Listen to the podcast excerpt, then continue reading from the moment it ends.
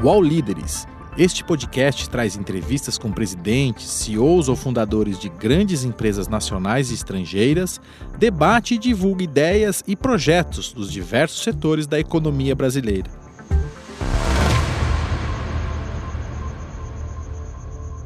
Respeitando o distanciamento social, né, o All Líderes uh, está sendo excepcionalmente gravado uh, na plataforma Zoom Hoje a gente está entrevistando o CEO das Américas, da Edenred, eh, Gilles Cocoli. Tudo bem, Gilles? Tudo ótimo, tudo ótimo. Gilles, eu queria que você eh, explicasse um pouquinho quais são as empresas do grupo, né? E como é que elas atuam no mercado brasileiro? Então, o grupo chama Edenred, nós somos um grupo de é, 10 anos, estamos festejando os nossos 10 anos esse ano e na realidade é um grupo que nasceu de uma separação, de uma divisão que separou do grupo Accor em 2010. Então, é, esse grupo que não era conhecido antes, esse nome foi criado naquele momento e a gente está navegando com esse nome já há 10 anos. As marcas do grupo são mais conhecidas. No Brasil, por exemplo, nós temos várias atividades. A primeira é a mais antiga e mais conhecida, a gente está no Brasil há 44 anos, é a própria ticket, não é? Então, o ticket restaurante, alimentação, é o produto, não é, do trabalhador diário, é nosso maior negócio ainda no, no, Brasil e que atende a comunidade de recursos humanos, não é, com benefícios ao trabalhador. Nós temos uma segunda atividade que vem crescendo muito, nasceu lá em 95, é, que a gente chama hoje de Fleet and Mobility. Aí é, uma, é um produto, é, um, é uma plataforma de serviços para os gestores de frota uh, e também para os gestores de frete, ou seja, são a, a ferramenta para gestão de frota própria ou ferramentas para uh, contratação de, de frete. E isso aí tem uh, já há alguns anos, não é? Desde 2016, por exemplo, quando nós fizemos a parceria, a compra, não é? A, joint venture com a Embratec, nós viramos um dos maiores players, o maior player do Brasil. Então, esse atende a milhões de veículos no Brasil, nós temos a plataforma de, da, da, parte de fuel, não é, de, de gasolina, de abastecimento, a parte de manutenção desses veículos, a gente tem a parte de pedágio e tem mais por vir. É, esses são os dois grandes pilares. Nós temos um terceiro que está na área de pagamento, é, que a gente chama ESPP, que é Edenred Soluções Pré-Pagas, que é, disponibiliza é, cartões pré-pagos para as empresas, então ainda é um produto, um serviço B2B, é, o qual maior é a gestão de, de despesas dos é, colaboradores é, das empresas. É? Então, é uma, uma plataforma para fazer gerenciamento, o gerenciamento das despesas das pessoas que viajam e que precisam estar gastando um, uh, em nome da empresa. E aí eu acho que uma pergunta que todo mundo quer saber, como é que o grupo agora está lidando com essa questão da pandemia, com essa questão da quarentena? O que, que vocês têm feito? É, como é que vocês têm informado seus funcionários? Como é que você tem, vocês têm protegido os funcionários? Eu queria que você falasse um pouco sobre isso. Nós, é, nós somos uma empresa...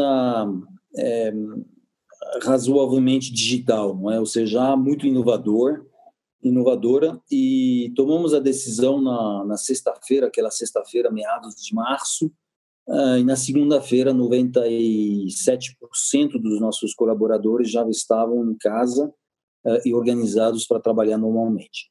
O ponto é que a gente vem se organizando para tal, dentro dos nossos processos de ERP, ou seja, todo mundo já tem um laptop, nós temos ferramentas nas nuvens, então realmente não foi um passo tão difícil, não é? Esse movimento para o home office. Eu até falo muito, eu já ouvi isso agora de outras, mas que o, o movimento de saída do, do, da quarentena pode ser até um pouquinho mais é, trabalhoso do que é, chegar e entrar na quarentena.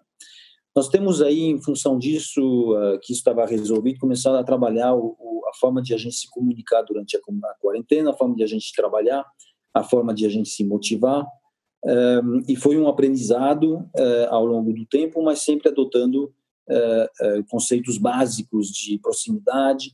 Então, tem inúmeras reuniões, obviamente, diárias com vários grupos, mas tem também muitas relações one-to-one, -one, é? ou seja, de contato direto com os colaboradores, com meus diretos, por exemplo, eu tinha uma reunião diária durante as quatro primeiras semanas, virou três vezes por semana depois disso, e hoje eu estou reduzido a duas vezes por semana. É, mas é um ponto que a gente fazia é, todo dia porque precisava naquele momento. E eles, da mesma forma, fazendo com seus colaboradores. Também usamos uh, ferramentas uh, de, de, de, vídeo, uh, não ao vivo, mas de comunicação mais pessoal via vídeo para atingir aí sim toda a comunidade, não é, da, da Edenred nas Américas e no Brasil, colocando os pontos de informação sobre como que a empresa estava indo, porque é, é, é, teve e tem uma grande preocupação com a saúde também financeira da organização, isso faz parte das preocupações dos colaboradores, e as medidas que a gente vinha adotando, e algumas decisões chaves que tinham algum impacto para todos os colaboradores. chegamos a, no Brasil a também criar um canal no Instagram, onde nós temos uma, uma, uma, uma relação direta com todos os colaboradores, e isso também está ajudando a estreitar as relações nesse momento de distanciamento. Então, é, eu diria que a parte de people foi, foi, foi muito, muito bem, rápido, é, o que nos deu tempo de focar depois na parte de negócios. Né? E são mudanças que vieram para ficar, Gilles? Você acha que é, vai mudar uh, essas, essas questões de, das suas reuniões diminuindo, a, a questão do teletrabalho, a questão dos, é, da, da, utilização de ferramentas como Instagram para conversa com os colaboradores? São, ferramentas, são, são ações que vieram para ficar e vão ficar, ou, ou são só o paliativo? Já devolvemos o prédio. Não, estou brincando. É, mas é isso. Eu, eu sou muito, uh, eu sou fã, eu sou sponsor, não é, de inovação, de utilização das ferramentas uh, mais recentes. Eu, eh, se fala, mas é verdade que o, o Covid vai ter dado para todas essas ferramentas um boost. Não, não pelo fato que as ferramentas tenham sido melhoradas, mas sim pelo fato da adoção, não é? E quanto mais gente adotada, adotando essas ferramentas, sabendo usar essas ferramentas, uma coisa é, é, é adotar, outra coisa é saber realmente usar as ferramentas, vai fazer com que sim, vai fazer parte da nossa vida para o futuro, não tem dúvida nenhuma. A grande questão aqui é como que a gente reinventa o laço eh, social do trabalho através dessas novas ferramentas. O, o, o, Teams, não é, o Office 365, tudo isso veio para ficar, mas eh, de novo o Covid fez uma aceleração, mas estava uh, aí para a gente já utilizar e, e, e, era a forma de a gente avançar, porque tem tudo a ver com mobilidade também, ou seja, tem ferramentas que dá para usar em qualquer lugar uh, do mundo e, e, muda, então a forma que a gente pode uh, se locomover de forma efici eficiente. Então sim, vai ficar, não vai ser 100%, não tenho dúvida, não vai ser zero também, não tenho dúvida. A gente vai ter que construir esse meio termo e acho que nós teremos ondas, não é, de eh, de, de experimentação em relação a isso. Perfeito. E o que, que, mudou no comportamento do consumidor? Eu estou imaginando que vocês devem estar fazendo uma pesquisa atrás da outra para ver o que, que mudou no comportamento do consumidor agora, durante a pandemia, e o que isso vai levar para o pós-pandemia. O que, que, você tem é, de, de, novidade, ou o que, que você tem a respeito disso? Eu, eu, eu vejo duas coisas. A primeira é a questão do, do, dos, dos, costumes em, em relação a, a, restaurantes. Não é? A gente está com o ticket restaurante, os restaurantes estão fechados e a gente vê então uma explosão dos pedidos via é, as plataformas de delivery. É, isso é um comportamento que, na minha visão, vai mudar. Ele leva a outras consequências que é, seriam interessantes de avaliar, que é se tem se tem mais pedido via via plataforma de serviço de delivery o que, que isso significa eh, para os restaurantes que já estão lá, o que, que isso significa para a mobilidade para esses restaurantes, o que isso significa para as plataformas de streaming, por exemplo, que podem estar ligados ao fato de ficar em casa. Então, isso tem um comportamento que eh, a margem eh, vai mudar e o Covid acelerou uma coisa, um processo que já estava em andamento. as pesquisas que a gente fez com os nossos usuários e fizemos também com os colaboradores, é, é de que a solução de, de, de, ficar em casa não é uma solução boa, é, mas que ela deve ser é, mitigada ao longo do tempo, ou seja, não é alguma coisa que pode ser sustentada da forma que foi feito durante os últimos quase três meses agora, três meses, não é alguma coisa sustentada no tempo. mas faz parte, ou seja, não tem um, não tem uma um rechaço, não é, a essa a essa ideia, a esse processo, e é por isso que eu acho que vai ter uma adoção maior. A segunda parte que eu acho muito relevante no comportamento é o que a gente comentou já, mas é, é a digitalização, é? que seja os bancos, que seja a gente, que seja todos que tinham plataformas digitais uh, viram a sua adoção e o seu consumo aumentar muito. Então isso significa que é, o que, que, vai acontecer com as agências de banco, o que, que, vai acontecer com muitos lugares que a gente ia e que hoje é, a gente pode até se perguntar, mas por que, que eu iria, não é? Eu consegui fazer 100 durante meses, é, por que, que eu voltaria a fazer isso? Tem uma coisa interessante, por exemplo, é que você olha toda a parte de, não sei, contabilidade das organizações, é, é muita documentação que trafega, não é? E você vê que funciona é, digitalizou, tirou foto, é, contabilizou dessa forma, depois o documento vai de outra forma. Isso mostra que todo o processo ele tem é, ele tem se adaptado e funciona muito bem. Uhum. E a gente pode dizer então que a, a, pandemia está decretando o final dos cartões de plástico? E a, a, a pandemia ela ela ela tem um impacto nisso. Não sei se é o fim, mas talvez seja o início do fim. É, o fim ainda não, mas o início do fim para mostrar e, e, de novo acelerar. Eu tenho todos os meus cartões no meu celular, mas é verdade é, me parecia uma minoria, não é pouca gente utilizando. É, e eu acho que de novo isso é alguma coisa que a gente já vê na Europa é, e vai vir aqui também de utilização maior dos, dos QR codes ou de, dos, dos da, da, parte uh, uh, pagamento via celular direto. Né? Uhum. E aí, uh, tem uma pesquisa da Ticket que vocês até mandaram para mim, mostrando que as mulheres estão mais satisfeitas do que os homens com o teletrabalho. E aí eu fiquei imaginando, meu Deus, como é que elas estão satisfeitas se elas triplicaram o trabalho delas, né? Porque além do trabalho de casa, agora elas têm o trabalho, têm o teletrabalho. É, como é que você vê esse comportamento feminino e por que que isso está acontecendo? Eu acho que nesse, as respostas, que também é uma coisa que me surpreendeu, mas talvez justamente a gestão, as mulheres, você estava comentando, que muitas vezes tem múltiplas gestões, não é? além do seu trabalho, a família, as crianças, é, a distância é, podia ser um, um, uma, uma, um problema, não é? ou seja, uma, uma complicação. E aí, juntando tudo, com a capacidade das mulheres, que os homens é, se perguntam como fazem, é, um olho nas crianças, um outro olho na, no, no, trabalho e conseguir então fazer isso direito estando no mesmo ponto. Eu também tenho minhas dúvidas se é, essa essa percepção, uma percepção que poderia se estender é, com, com, com, em muito tempo, considerando é, a imposição da quarentena, sem escola, sem essas coisas. Né? Agora, é, é, é, todo mundo entende que é, a qualidade de vida, eu acho, de uma de uma de um teletrabalho, não é, de um home office é, bem equilibrado, realmente aumenta, porque você é, não tem mais é, a questão já do, do traslado. É, a, a, a, minha percepção é que as reuniões, as, as interações são mais eficientes e isso então leva a, a, a coisas mais claras, não é? E quando você estava me perguntando sobre mudança de comportamento, eu tenho que eu, eu, eu, a minha sensação é que a, a, tomada de decisão no momento de confinamento que a gente estava ela melhorou. O processo de tomada de decisão melhorou. Uh, tem menos tempo uh, ao redor da decisão e mais foco na decisão. Então isso pode ser sim um learning de management uh, sendo que nós vamos ser talvez mais efetivo e mais direto no que do que interessa. E, by the way, não é para caso a olha, as decisões que nós tomamos no início e as decisões que nós estamos tomando hoje, elas são decisões que talvez eh, teriam sido mais lentas e até mais complicadas eh, quatro meses atrás. Né?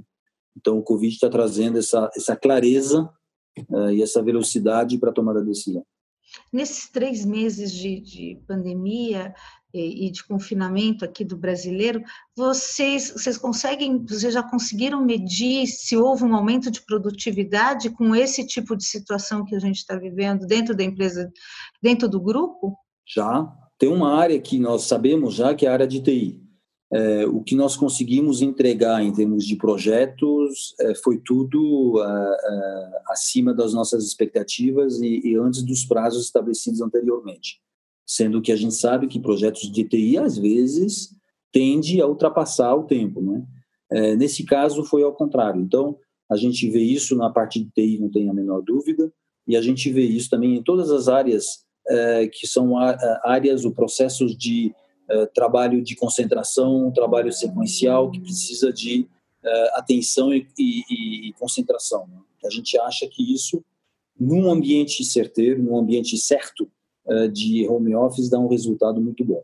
O que eu acho que não funciona muito bem na parte de home office é a questão da criatividade e da coparticipação em, em discussões, ou seja, discutir com cada um de, é, de um lado do, da cidade é, é, um pouquinho mais difícil é, e isso é uma coisa que tem que se tomar cuidado porque não se vê imediatamente, mas pode se ver no médio e longo prazo. É, isso se dá na criação, se dá também na é, discussão, ou seja, o fato de não estar de acordo com alguma coisa é mais difícil via um vídeo, porque não tem esse lado de discutir o assunto, certo? Então, a gente pode perder a questão da criatividade e da criticidade. Uhum, perfeito. E como é que vocês Uh, no Brasil, vocês estão, eu estou imaginando que vocês estão seguindo as, as, orientações sanitárias internacionais, até porque a empresa né, tem sede também, a matriz fica na França. Existem eh, determinações diretamente da matriz para seguranças dos funcionários aqui no Brasil? Ou seja, existem normas que a matriz está mandando, porque lá a, a França já está entrando num, num, desconfinamento, né?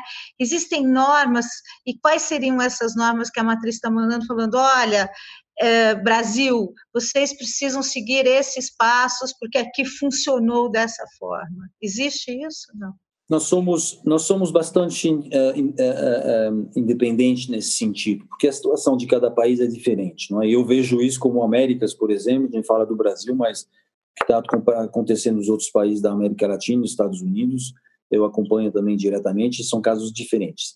É, agora, o princípio é um princípio global, não é que é realmente cuidar dos nossos colaboradores. Então, nós não tomamos nenhum, ou seja, a, a diretriz de dizer assim, é, primeiro os colaboradores, assegurar que eles estão bem, acompanhar aqueles que poderiam estar afetado, afetado, uh, e nesse sentido posso dizer que nós não temos nenhum caso no Brasil, uh, e graças a Deus as coisas foram bem uh, gerenciadas e nós entramos em quarentena razoavelmente rápido, então não tem, não tem processos totalmente estabelecidos, mas realmente é deixado a gestão local de se adequar sim as recomendações e as regras definidas também pelo país ou pela cidade. Né? Então a gente acompanha isso. Eu acho que é uma, uma visão certa numa situação que é bem diferente. Tanto é que a Europa está desconfinando e a gente ainda está aqui em quarentena. Certo? E me fala uma coisa, como é que vocês estão trabalhando a questão logística, né, de, eh, de transporte de, de eh, de equipamentos, de transporte de, de imagino, de, de, de, materiais, transporte de produtos, com a situação dos correios, está muito complicado, está uh, levando muito tempo, como é que está funcionando isso? Não, eu, de novo, a gente tem digitalizado muita coisa, então não, tem, uh, tem transporte de alguns elementos, mas eu pessoalmente aqui não, não tenho ouvido de um gargalho nesse sentido, é? Eh, eu recebo aqui, por exemplo, eh, eh, a cada dois dias vem um portador para que eu possa assinar um documento que realmente tem que ser assinado, mas eu assinei muito mais documentos de DocuSign, não é, ou ferramentas de, de assinatura digital nas últimas nas últimas oito semanas do que eu assinei no ano todo de 2019. E isso veio para ficar, não é? Eu acho ótimo. E você está confinado? Eu estou em casa. Está em casa, trabalhando de casa. Todos os dias. Trabalhando de casa desde o meados de março. Muito bem. E me fala outra coisa, a In the Red, ou In the Head, ela é conhecida porque ela tem um portfólio de, de benefícios. É, mas você, eu sei que vocês estão querendo crescer em outras áreas, né? Quais são os novos projetos? Se há novos projetos? Nós somos uma empresa on the move, tá? tem muitos novos projetos, é, tem inovação dentro dos nossos uh, produtos mais, uh, mais, mais, antigos, não é? E tem também novos, novos produtos. É, a parte de digitalização é alguma coisa que a gente está trabalhando já há muitos anos e a gente está realmente bem avançado em vários processos desse tipo. Por exemplo, o credenciamento de um estabelecimento nosso ele é totalmente automatizado, se faz em alguns cliques é, com respostas automáticas, não tem mais nada de documentação indo para um lugar para o outro. Aqui já foi lançado em 2017, não é? faz três anos. É, então, hoje sim, a gente está olhando é, o mercado, nós estamos olhando mercados que estão em evolução e a gente está se posicionando. O que, que nós temos feito nos últimos meses, últimos anos? Entramos no, na área de frete, como eu tenho comentado, é, entramos nesse nesse mundo, não é, nessa indústria, entramos na, na parte de matching do frete, que é encontrar um, um caminhoneiro independente e é, uma empresa está querendo fazer transporte. Nós temos é, também nessa via montado uma transportadora digital. É, então, todos esses projetos nos últimos dois anos. Entramos também, como eu comentei, na parte de pedágio. Não, nós não tínhamos pedágio há dois anos atrás, nós temos hoje. Mas faz todo sentido, considerando que a gente tem mais de um milhão de carros, não é, da nossa gestão. Esses carros aí, a maioria trafegam pelo Brasil e precisam de pedágio. Então, isso na área de Fleet Mobility, por exemplo. Uh, temos inventado também e criado o TED, que é uma, um chat, não é? um chatbot bem, bem inteligente com inteligência artificial. Então, isso é uma inovação do lado do, do back-office. Está funcionando muito bem. A gente tem, com isso, reduzido é, todo o processo, os processos operacionais que demoravam mais tempo e a gente tem aumentado o NPS dos nossos, uh, nossos clientes e nossos parceiros. Se a gente olhar, por exemplo, do lado, do lado benefícios, a gente está uh, entrando uh, na área de saúde. entramos na área de saúde, a gente acha que o momento do Brasil em saúde está tá mudando e a gente acredita que nós temos a marca e pertinência para estar tá oferecendo isso para os RHs, que são, já são os nossos clientes. Né? Nós temos 70 mil empresas clientes, só na parte de, de, de benefício ao trabalhador, 130 mil como um todo de empresas clientes. Nós temos também uh, projetos de, de, novas plataformas que a gente chama de marketplace uh, e, e, e, na realidade são, são iniciativas que nos permitem dar valor aos nossos dados. Né? A gente tem muito falado muito de dados, é alguma coisa que está na moda, e a gente está querendo fazer que nossos dados falam alto e possam ser um diferencial para nós, e a gente está já construindo resultado com isso. É, você estava falando que a gente está vivendo mudanças na área de saúde, e aí, saindo um pouquinho da, da pandemia, quer dizer, que mudanças você vem percebendo na área de saúde para se interessar em entrar nessa área? Quais foram as mudanças percebidas? É, a primeira coisa é que eu como é, nós como cliente não é como empresa desculpa nós, nós, temos um plano de saúde a gente vê que o custo do plano de saúde vem aumentando todo ano e, e essa essa esse aumento essa inflação dos custos tem levado algumas empresas a tirar o plano de saúde não é? é então se a gente olhar o mundo corporativo que já foi além do SUS um grande provedor de saúde a gente vê algumas empresas saindo do processo e eu acho que isso pode acelerar, na minha visão, vai acelerar.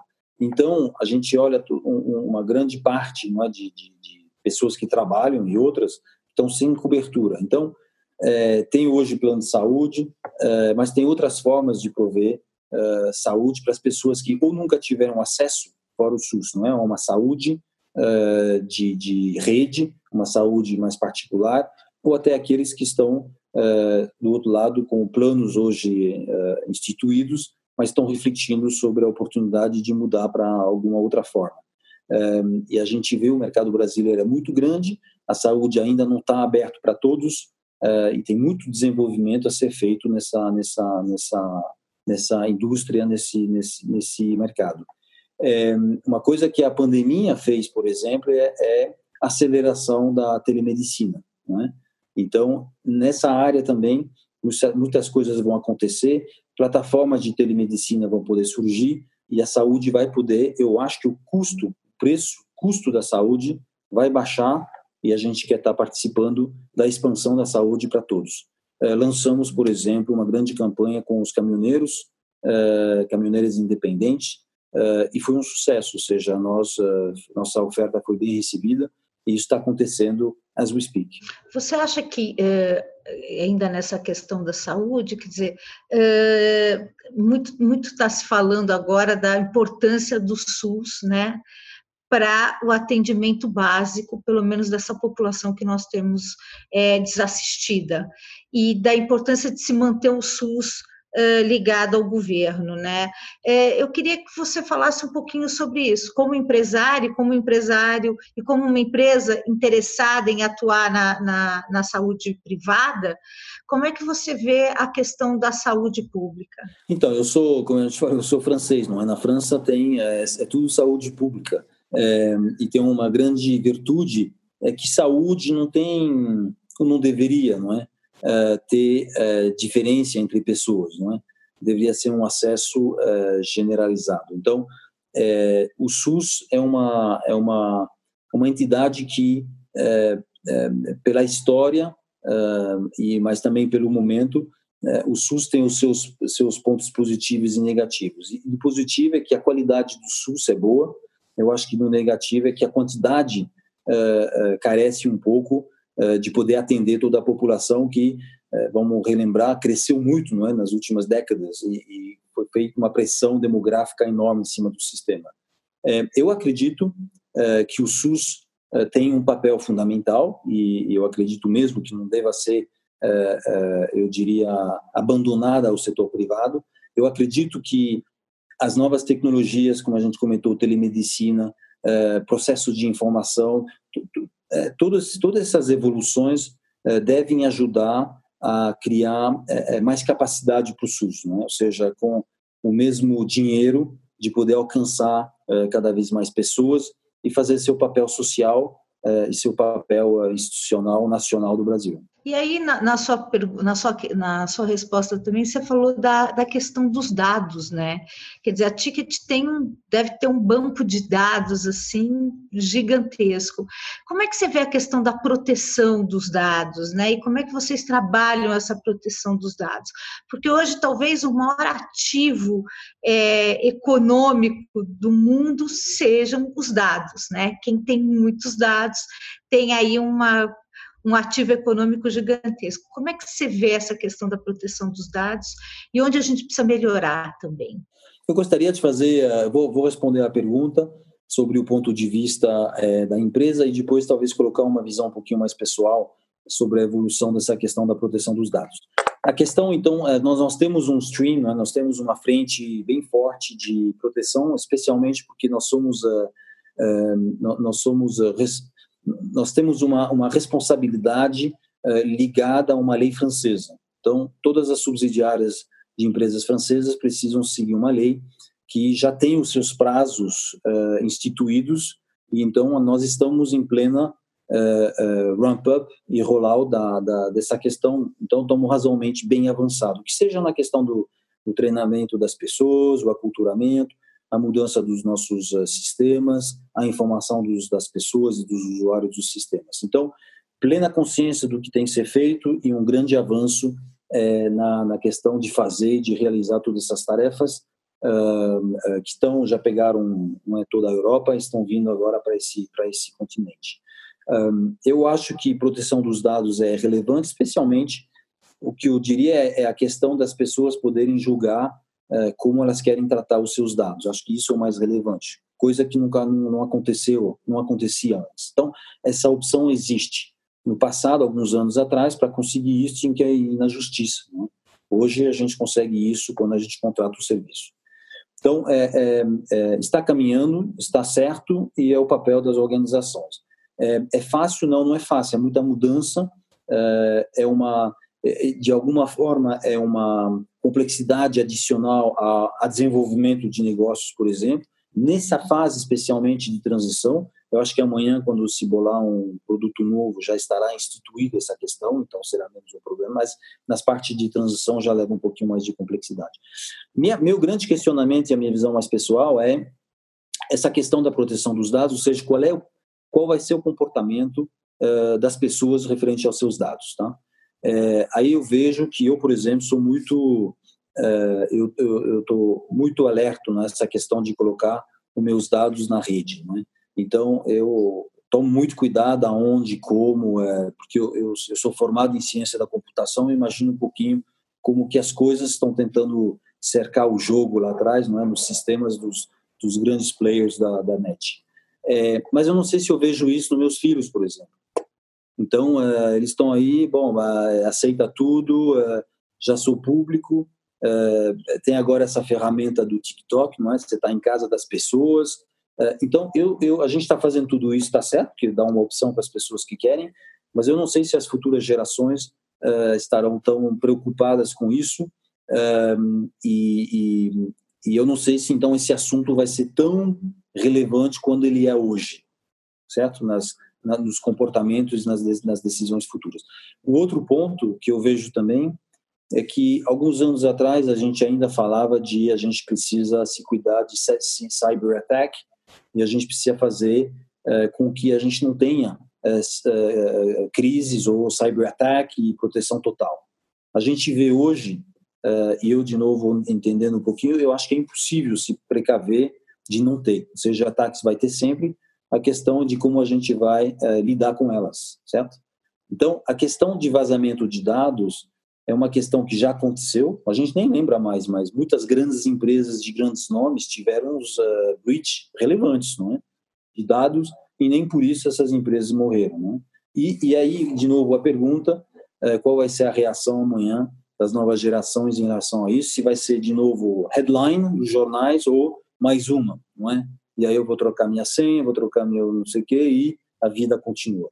Isso, para mim, é um grande questionamento é, da, da, do comportamento futuro da, das novas gerações em relação à proteção de dados. Você, tá, você, falou, você falou da lei francesa, fala um pouquinho, explica para mim um pouquinho essa lei francesa, até para depois a gente ter, né, se basear, basear o texto um pouco, explicar para o nosso leitor que, que é essa lei e, e, e, o que, que vocês já implantaram sobre isso? A, a, a lei chama loi, la, loi Sapin 2. Sapin era um ministro uh, francês que então uh, definiu essa lei e, e, é simplesmente uma lei que define uh, como que é o relacionamento das pessoas com seus dados. É? Então, o direito de, de não entregar, a duração dos dados, tem, tem conceitos muito interessantes, não é? Ou seja, o dado ele entra no sistema e é, lei, na, na realidade, ela fala assim: tá bom, você vai poder utilizar os dados se o usuário autorizou, é, no contexto da utilização do dado. Então, isso significa que,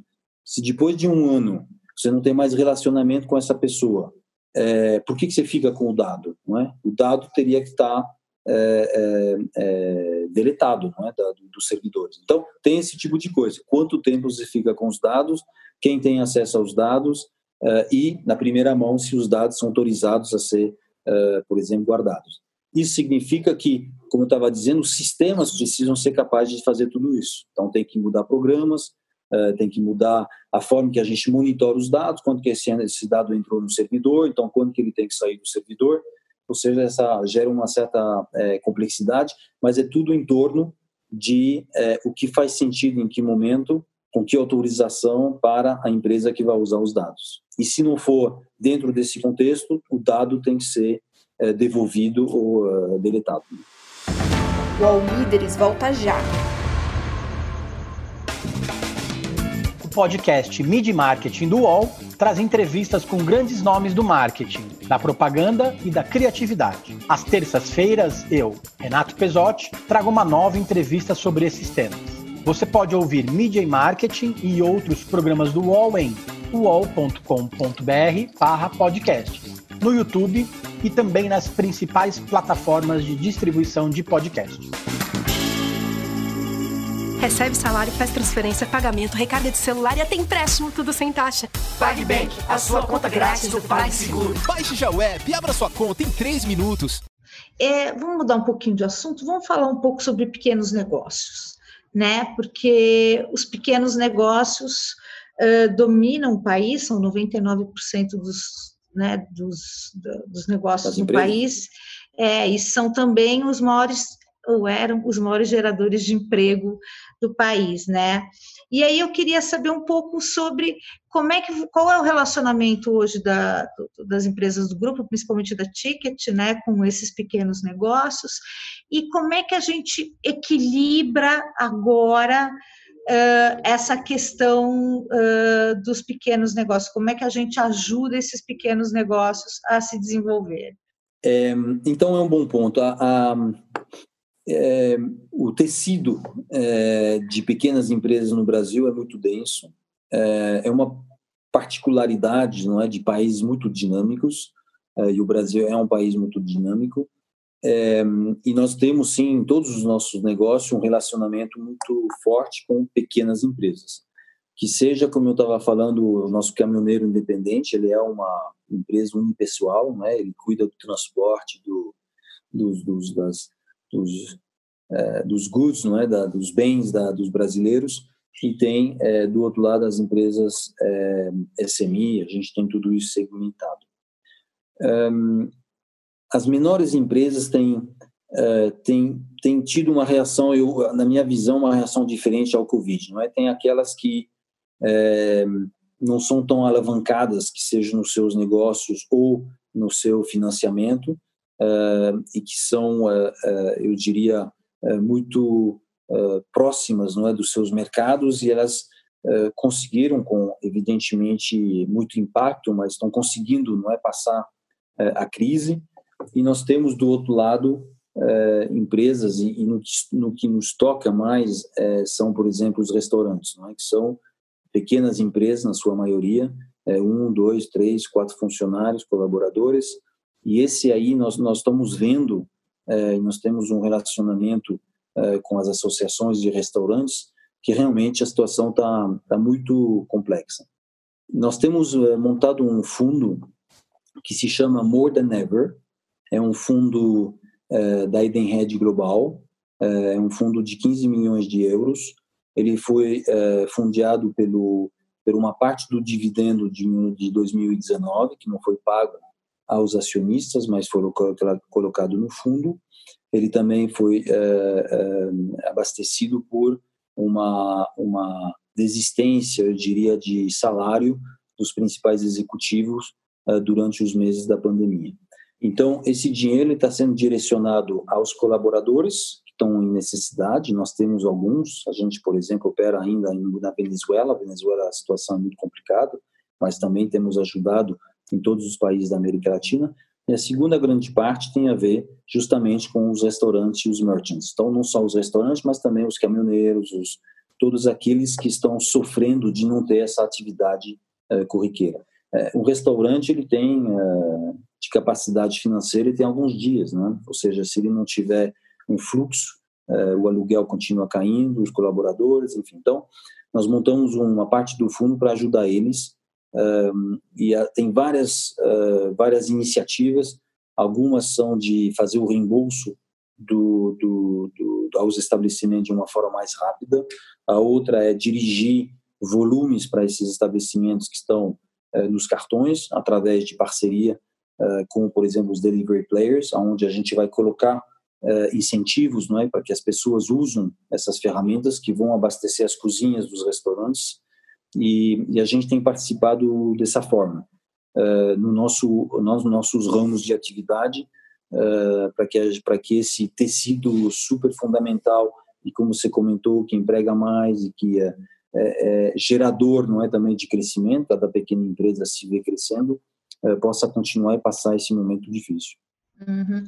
De um lado, quer dizer, a Ticket uh, se beneficiou, digamos assim, vocês se beneficiaram com a questão do online, né, do, do, do da, da, do, da questão do e-commerce e de, de usar essa tecnologia do e-commerce e os pequenos negócios que já, já estavam mais alavancados em tecnologia souberam aproveitar bem. Do outro lado, a gente tem os pequenos negócios convencionais que eh, demandam aí um, uma ajuda maior para poderem sobreviver.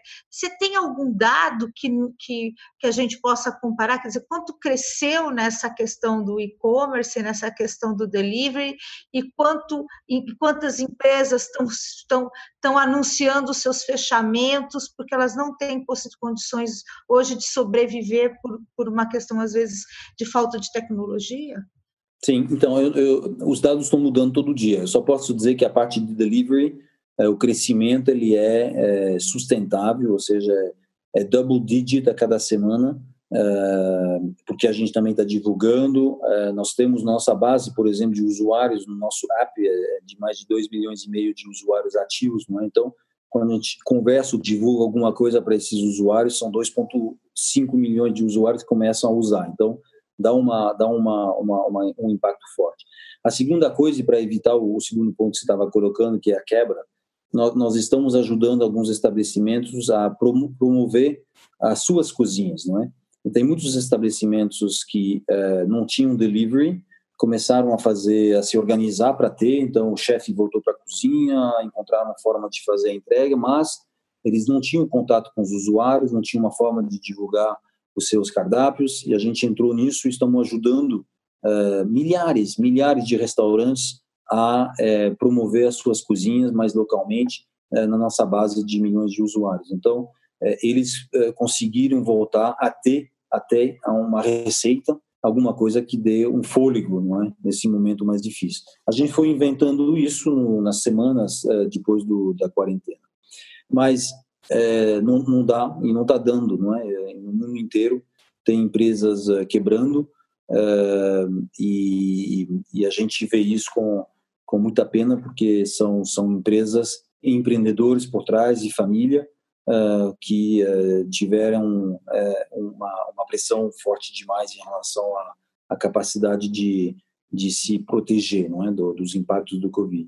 Você, como CEO Américas, como é que Quais são os países hoje nas Américas que vocês veem que a situação econômica desses pequenos negócios estão muito mais complicada? Você citou a Venezuela e você tem uma escala aí de, de, de problemas?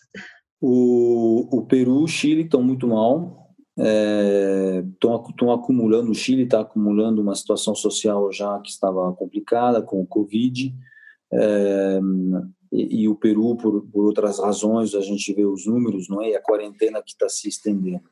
Eu estava com meus colegas da Argentina agora há pouco, e eles estão festejando um recorde, que eles estão já em 82 dias, 82 dias de confinamento. 82, não é? porque eles começaram antes de todos e continuam. É, e o Brasil não está muito longe, não é? Mas uma coisa que era para durar 15 dias, 30 dias, 45 dias, já estamos em quase 90. Só quero relembrar que 90 são três meses sem sair de casa, porque a Argentina é, é lockdown, não é? No Brasil não é um lockdown, mas lá é lockdown, você não sai de casa. Três meses. Então imagina é, o tecido é, de empresas, principalmente no caso da Argentina, na, em Buenos Aires, porque o resto do país está mais ou menos aberto. Mas é, é uma situação inédita e, e haja muita coragem é, de todos esses empreendedores, é, chefe de família, é, que estão tentando sobreviver, realmente. Uhum. Você falou uma vez que o futuro é para quem sabe navegar no caos. O Brasil está num caos? É, o caos, eu diria que é uma é a forma é a forma suprema, não é, da, da disrupção, certo? É, eu acho que o Brasil não está um caos. É, o Brasil tem nesse momento é, grandes desafios que vêm se somar a já outros desafios que vinham vindo, não é, dos últimos anos. É, mas tem uma peculiaridade do, do Brasil, e talvez um pouquinho também nesse sentido da região, um, que isso é uma, na, na, na, dificuldade talvez seja uma, uma alavanca ou que seja uma, uma coisa positiva. É, o Brasil é um país acostumado a crises, não é? A resiliência, a elasticidade do seu povo, dos processos, dos conceitos, é, fazem com que eu acho que essa crise, que é muito mais forte do que a gente tem visto no passado, ela, ela com certeza tem um impacto, é, pode ter nas pessoas, muito mais do que na, na no, no, nos negócios, mas menor do que pode ser, por exemplo, em, em países é, como na Europa. Né? Eu vejo isso, ou seja, na Europa, e você, é, na Europa era, era o que aconteceu é, é foi, foi um foi alguma coisa inédita, ou seja, o europeu estava acostumado no seu no seu ritmo, as suas coisas, as coisas estavam bem quadradas, organizadas, e vem aí um negócio que não, não se sabe de onde. É, nesse sentido, infelizmente, talvez, mas nas nossas latitudes aí a gente tem um pouquinho mais de resiliência uh, por experiência. Né? E só, só, sobre o sobre o Brasil, eu, eu, continuo sendo super positivo. Né? A gente tem muitas coisas avançando, a gente está é, até fazendo compra de empresas, a gente está investindo no Brasil. É, o Brasil é o Brasil, ou seja, é, é uma, é um grande continente. É, o Brasil é a Europa. Pessoas que têm uma capacidade justamente de resiliência, mas também de reação. Então, o Brasil quebra muita coisa, mas a capacidade de se reerguer é, é, é muito mais forte do que em outros, outros países, outros, outras regiões, não tem dúvida. Uhum. Mas o, o Brasil está enfrentando um cenário aí não só é, de saúde, né, como os outros países, mas aí a gente tem um cenário econômico que os outros países também estão enfrentando, mas nós também temos uma questão política bastante dividida, né? É e eu queria, eu queria saber como é que a política hoje interfere nos negócios. Eu, a minha sensação é que é, sempre tivemos uma certa deconexão entre as duas coisas, não é? Ou seja, o, a, a, a plataforma negócio tem conseguido avançar e, e se renovar e o Brasil está quantos anos numa situação de crise ou econômica pelo menos né? eu cheguei em 2013 eu acho que começou o final de 14 não, desde aquele momento a gente está entre bom uh, ruim e bom e, então é realmente é, é, faz parte não é e a, a, comunidade de negócio aprendeu a se organizar uh, sem é, a plataforma política ela tem tido seus altos e baixos. E o meu sentimento é que uh, o que atrapalha talvez o tecido mais negócio é, são as mudanças, não é, de regras. Uh, e a gente tem tido algumas mudanças, mas nem tanto. Ou seja, a gente se adapta com o que tem, então, é, carga fiscal pesada, burocracia, se adapta, porque, de novo, a, a, o mercado vale a pena, o Brasil vale a pena e a gente se adapta. O que fica um pouquinho mais estressante, eu diria, é quando as coisas mudam ou uh, demudam, não é? Você, você vê essas medidas provisórias, vai, então durante três meses vale alguma coisa, depois ela não passa, então volta tudo atrás, é, e é difícil gerenciar. Nós já temos nossas dificuldades com o mercado, com, é, eu diria, resolver os, os, as dores não é, dos nossos clientes, é, gerenciar os, os concorrentes, mas também tem que rever os processos uh, fiscais, os processos de declaração, os processos de imposto, a todo momento uh, muda as regras do jogo, é alguma coisa que isso não, não deixa muita paz, não. E, e, quais são as reformas que o Brasil deve tocar daqui para frente para a gente melhorar esse ambiente de negócios? Eu acho que a, a, já, já, conseguimos algumas, não é, do trabalho, da previdência. Eu acho que hoje a administrativa a parte de impostos, é uma simplificação, não é? é, é o, o, intuito, é, o intuito está aí, não é? é? Eu acho que o Guedes, por exemplo, tem colocado isso muito claramente. A questão é de conseguir lograr um resultado e, e levar o, a questão a cabo, o que não ocorreu ainda em tudo. Mas eu, eu acho que um benefício enorme que o Brasil terá de poder simplificar uh, e, e, e, colocar uma certa coerência, por exemplo, na questão dos impostos. Não é? A gente, eu conheço a situação na, na França, por exemplo, você tem o IVA, não é? que é um imposto que não é cumulativo. No Brasil, a gente gasta, investe um certo tempo para uh, eh, ver como não acumular muito imposto um em cima do outro. Uh, no final, é uma complicação em algum lugar para fazer um negócio acontecer, e isso aloca mais recursos para resolver é, questões fiscais do que para resolver as questões dos clientes. Né? Uhum. E como é que você explica essa burocracia toda para a matriz? Ela consegue entender ou você passa horas ali, um, horas do seu mês tentando explicar o inexplicável? o Brasil tem isso de bonito, não é? Que quando a gente fala sobre uh, aconteceu isso, eles falam, ah, não, mas isso é o Brasil. Ah. é, tem, tem sim muita explicação, especialmente, é um mundo à parte nesse sentido. Para nós, o Brasil é muito relevante, não é? Nos nossos resultados, é, é, um, é, uma, é o maior país do mundo, né, em termos de contribuição, então não é um país que se leva a, a, a pouco, não é? Então, é, tudo que acontece aqui é, pesa e é por isso que tem muita atenção. E, mas é uma é uma curva de, de uma learning curve, né? uma curva de aprendizado uh, grande uh, para você uh, poder se eu diria se sentir mais confortável com o que acontece no Brasil. Eu lembro de, eu lembro de uma situação, se eu puder contar, que eu acho que para mim foi o, o, máximo, né? Você você todo mundo recorda quando a Dilma foi teve o seu impeachment, é? decretado Aí eu liguei para a França e eu falei que, bom, a Dilma então já tinha sido afastada, o impeachment tinha sido votado e estava terminado. E vocês, não sei se vocês lembram, no dia seguinte, eu acho que era o presidente temporário da casa lá, ele definiu que o, o impeachment estava cancelado. Aí eu mandei, mandei, um, eu mandei um WhatsApp para Paris para dizer que o, o impeachment não era mais. Aí durou o quê? Durou acho que duas horas, não é? Alguma coisa assim o impeachment voltou. Aí o pessoal lá estava louco, não entendia mais nada, né? Uhum. E aí dá uma sensação para a matriz de um, de um, certo amadorismo, né, do ponto de vista político e, e de gestão do próprio da, da, própria do próprio governo, né? Sim, mas o, o, o, a, nossa, a nossa relação empresarial com o Brasil é muito positiva. Nós estamos aí há 40 anos, sempre fomos muito felizes com o Brasil, então é, do nosso lado, olhando nossa história com o Brasil, a gente não pode reclamar de nada.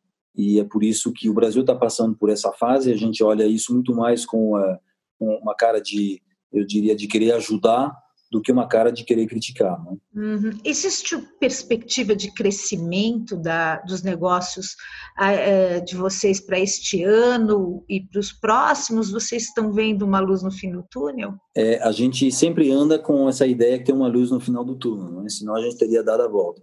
É, a questão é, é quando, e é um tema eu, eu, falo muito que a gente sabe é, como nós entramos não é, nessa pandemia, a gente não sabe muito bem como nós vamos sair, comentei isso no início da, da entrevista, é, e isso é igual para a perspectiva dos negócios, e a gente não, não consegue, nesse momento, é, a, a gente não consegue ter uma clareza, porque a gente, nós descolamos da Europa. A gente estava comentando sobre o que, que a França nos ajuda, nos apoia, nós temos operações na China, então, já meados de março, a gente estava conversando com a China para entender o que estava acontecendo lá. E depois o, a, o Covid chegou na Europa e a Europa era nosso bench. Só que hoje a gente tinha mais ou menos três, quatro semanas de diferença nos números, nas coisas, e hoje a gente é, se separou. A Europa foi para o desconfinamento, as coisas estão terminando, e eles fizeram isso no início de maio, acho que foi. Então, já são quatro semanas, a gente deveria estar saindo do confinamento, da quarentena, e não estamos. Então, a gente está, nós estamos sozinhos agora, em termos de referência. Né? O que, que é uma pandemia e uma quarentena, um lockdown que dura mais de dois meses, que vai para o seu terceiro e potencialmente quarto? Ninguém sabe. Então, é uma das grandes discussões que nós temos, e a gente tem um processo de, de avaliação uh, plurianual que vem aí depois das férias, no terceiro trimestre, um, é, queremos fazer o bem, não é? Queremos ser agressivos, queremos uh, ser ambiciosos, é, mas nós vamos ter que contar com a situação uh, pós-pandemia uh, do Brasil para definir em que fundações, não é? Quais são os, os ativos e o cenário no qual a gente pode se projetar. Mas é uma questão de tempo, de novo. Nós somos muito positivos e outra. a gente sabe, né? Nas crises sempre tem as oportunidades e a gente está olhando isso também. Então, é, a gente falou de M&A, nós estamos aí dispostos a fazer aquisições, a investir no Brasil. Nossa perspectiva é longa. E aí me fala só um pouquinho sobre desemprego. Como é que você vê a questão do desemprego que vai que já está muito alto no Brasil e como é que a gente sai dessa sinuca de bico em relação ao desemprego? Já havia um desemprego antes da pandemia grande, tava melhor, os números estavam melhorando bem lentamente, mas agora eles cresceram uh, substancialmente e devem crescer muito mais. Né? É, é, na sua visão e na visão da, da, de, do gestor, como é que a gente consegue melhorar isso? Ou pelo menos minimizar essa questão? Olha, eu acho que é um dos maiores desafios do Brasil, essa questão, porque hum, as coisas estão mudando. É, Pré-pandemia já estava bem evoluído, eu vou contar um pouquinho a minha percepção, mas pós-pandemia eh, as coisas eu acho que se aceleraram. A questão é que é, durante toda a crise de 15, 16, 17, as empresas uh, se transformaram, digitalizaram muito. E essa digitalização faz com que muitos grupos, setores inteiros de atuação realmente colocaram, aumentaram o, o lado do desemprego. Né? Eu penso no call center, quem não fez um aplicativo para tentar reduzir a quantidade de ligações? Né? Eu penso em todos os sistemas de, de back-office que tiraram muita gente também de algumas operações. Então, isso já vinha acontecendo. É, olha o que, tá, o que passou com a pandemia, mais digitalização ainda. É só seguir o que os grandes bancos estão dizendo no mundo afora, que estão dizendo no Brasil. Quantas agências a gente vai ter daqui a alguns anos? Cada agência são várias pessoas trabalhando. Então tem uma, tem uma revolução aqui. Essa revolução é rápida. Né? E, e, como que, que, deveria estar acontecendo? Deveria acontecer que é, os outros jobs que são criados, não é? inteligência artificial, engenheiro, desenvolvedores, eh, consigam absorver eh, essa demanda, não é? essa, essa oferta, desculpa. E aí a gente vê que o perfil de formação hoje do brasileiro precisa de um refresh não é? para poder se enquadrar nisso. Então tem um grande, enorme desafio para que essas pessoas saiam da, da, de empregos mais básicos para empregos mais, mais uh, técnicos, não é? mais, uh, mais, mais uh, técnicos. Então, eu não, eu não, eu não tenho a solução. E, e, eu fui fazer um curso numa universidade americana, eles estavam perguntando qual é a sua maior é, preocupação, e para mim era isso, educação, de maneira geral no mundo, não é? Porque com o advindo do, das novas tecnologias, da, é, quantos médicos nós vamos precisar amanhã, é, quantos advogados nós vamos precisar, quantos operadores de, de, de call center nós vamos precisar, e, essa população precisa trabalhar, então eles vão ter que estar em outras áreas, e aí vem a questão e toda a questão da educação. O, o Brasil tem um grande trunfo, que é o turismo, sabe? A França tem 70 milhões de turistas por ano, o Brasil tem 5. A França, o Brasil é 16 vezes a França e tem o que mostrar. Esse é um, é um, é um tema, é uma indústria que pode empregar é, esse tipo de perfil, né? Ou seja, é, e seria fantástico de ter milhões e milhões e milhões de pessoas empregadas é, na área turística. Então, para mim, é uma das saídas que tem que se trabalhar. E nós estamos até trabalhando numa iniciativa que é um ticket férias, é, que é um, um, alguma coisa, um produto que existe na Europa, em vários países, foi inventado na França, que é uma maneira de você é, criar dinheiro estampado, sabe? É, então, esse dinheiro serve para esse tipo de consumo. O ticket restaurante é um assim, então você tem um dinheiro e você só pode gastar no restaurante. O que, é o ticket férias? É um produto é, e um, uma, uma modalidade aonde as empresas, o governo, a gente está trabalhando em cima disso, dariam é, para os colaboradores, funcionários, os trabalhadores e outros, uma verba que, para que seja gasto é, na área de turismo. Por que, que é isso bom? Porque hoje, por exemplo, a gente fala do helicopter money, não é? Então, o governo está dando dinheiro para as pessoas, mas a gente não sabe bem aonde está esse dinheiro, onde ele está indo o turismo tem de bom que geralmente são pessoas.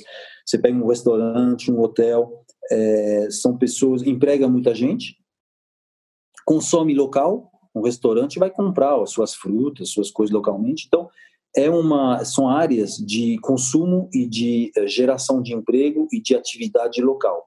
Então, se você considerar, por exemplo, os 10 bilhões de reais que os, os brasileiros vão gastar todo ano lá fora, Imagina direcionar esse dinheiro para o turismo brasileiro, dizendo só pode gastar com restaurante, hotéis, pousadas, as companhias internas de, de o, o, o ônibus. É, seria uma forma de dirigir dinheiro aonde tem mais empregos e consome local. Não vai comprar um celular que vem das não sei aonde e o dinheiro já foi para fora e não ajudou em nada o Brasil. Uhum, perfeito. É, você serviu o exército francês tipo de aprendizado você trouxe para enfrentar o seu dia a dia como CEO e para, enfim, para construir uma carreira de sucesso? Olha, eu, eu não consegui fazer exatamente o que queria no exército francês. eu, eu queria fazer, eu entendia que uma vez passado o exército, eu ia trabalhar muito. Então eu falei, o exército tem que ser minha última jornada de esportista, que eu era muito esportista. mas por alguma razão de eguiagem lá, eu, eu terminei, que foi um negócio super interessante, como é, como que chama? Eu não sei em português como que se chama, mas é a pessoa que cuida do gabinete de um general, não é? Uhum, então, um é, assessor. Isso, isso. E acompanha ele sempre, prepara as coisas, enfim.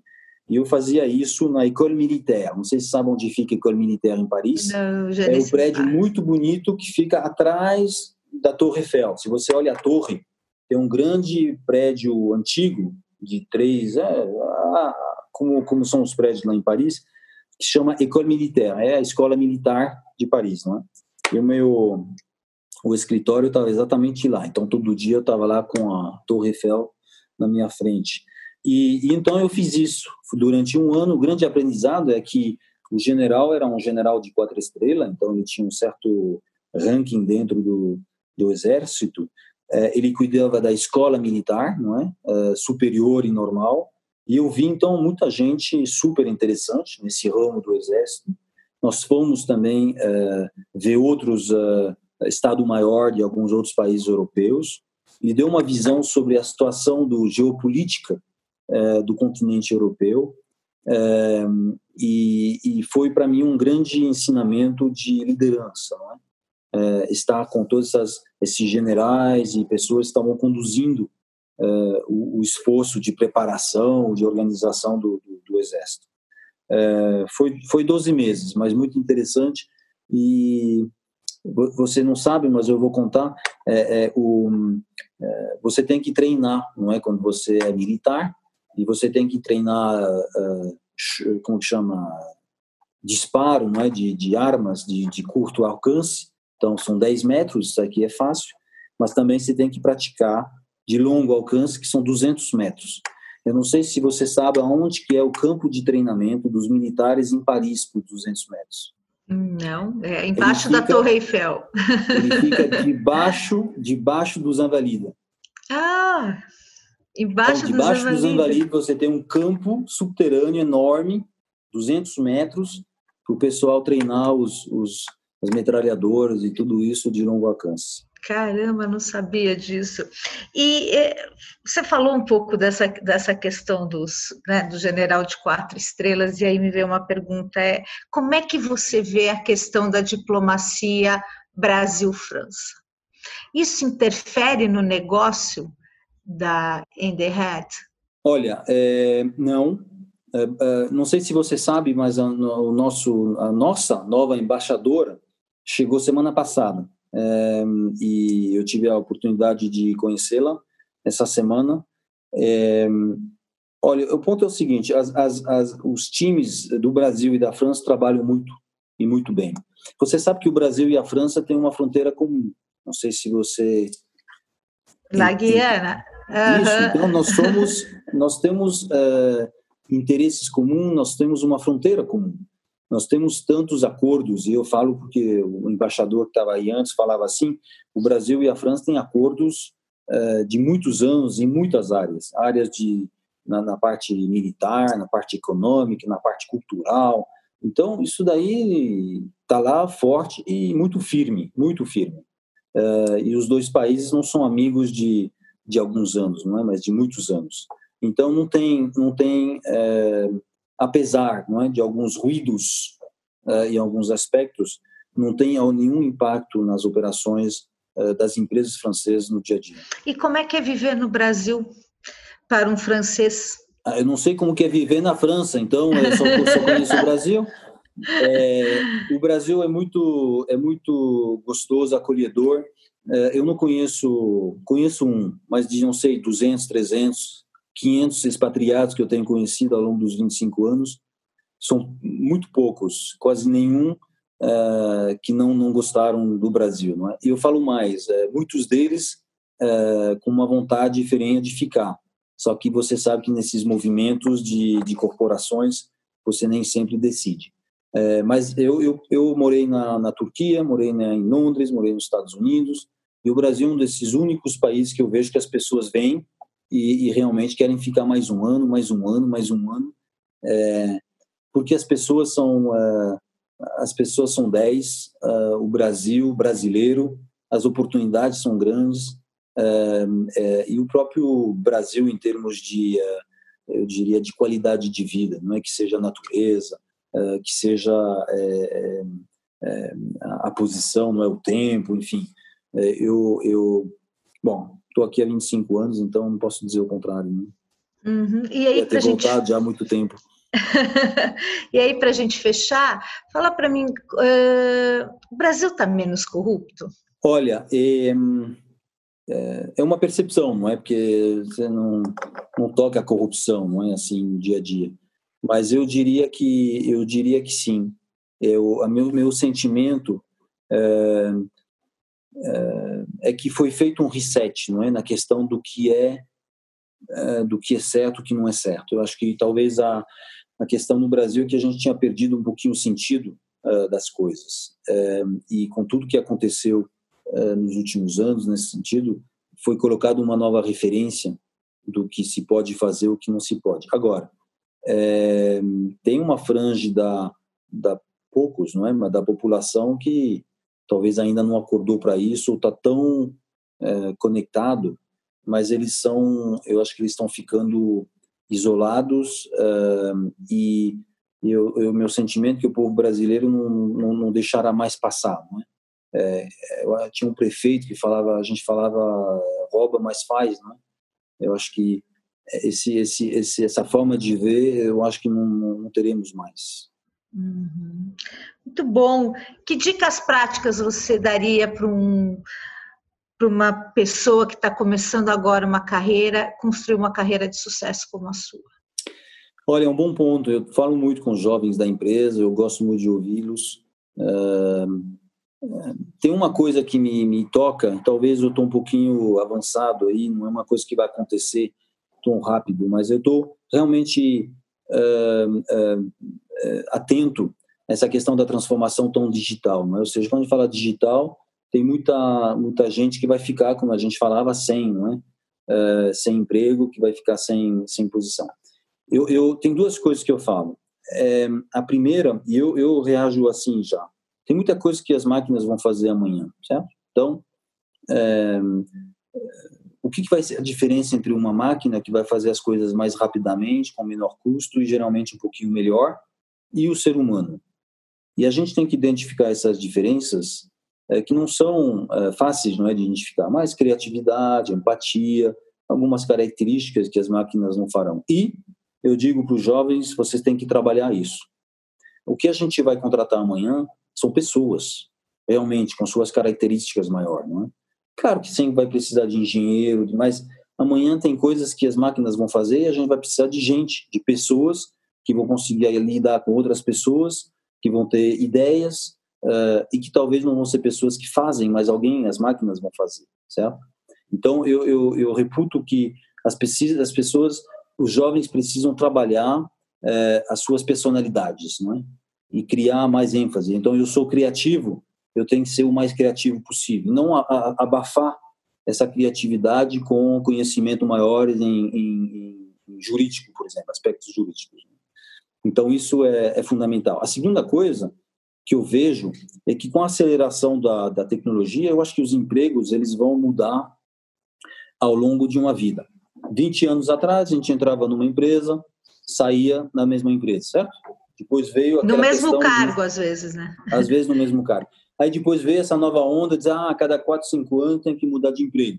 Mas você entrava como financeira numa, você ia como financeira na outra, aí como financeira na outra, na outra.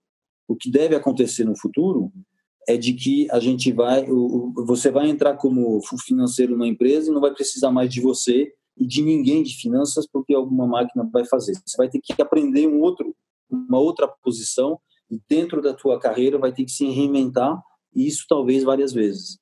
Então, você pega medicina, por exemplo, a gente já sabe que, eh, como se chama, aqueles que analisam as chapas, não é, de, de, de raio-x, certo?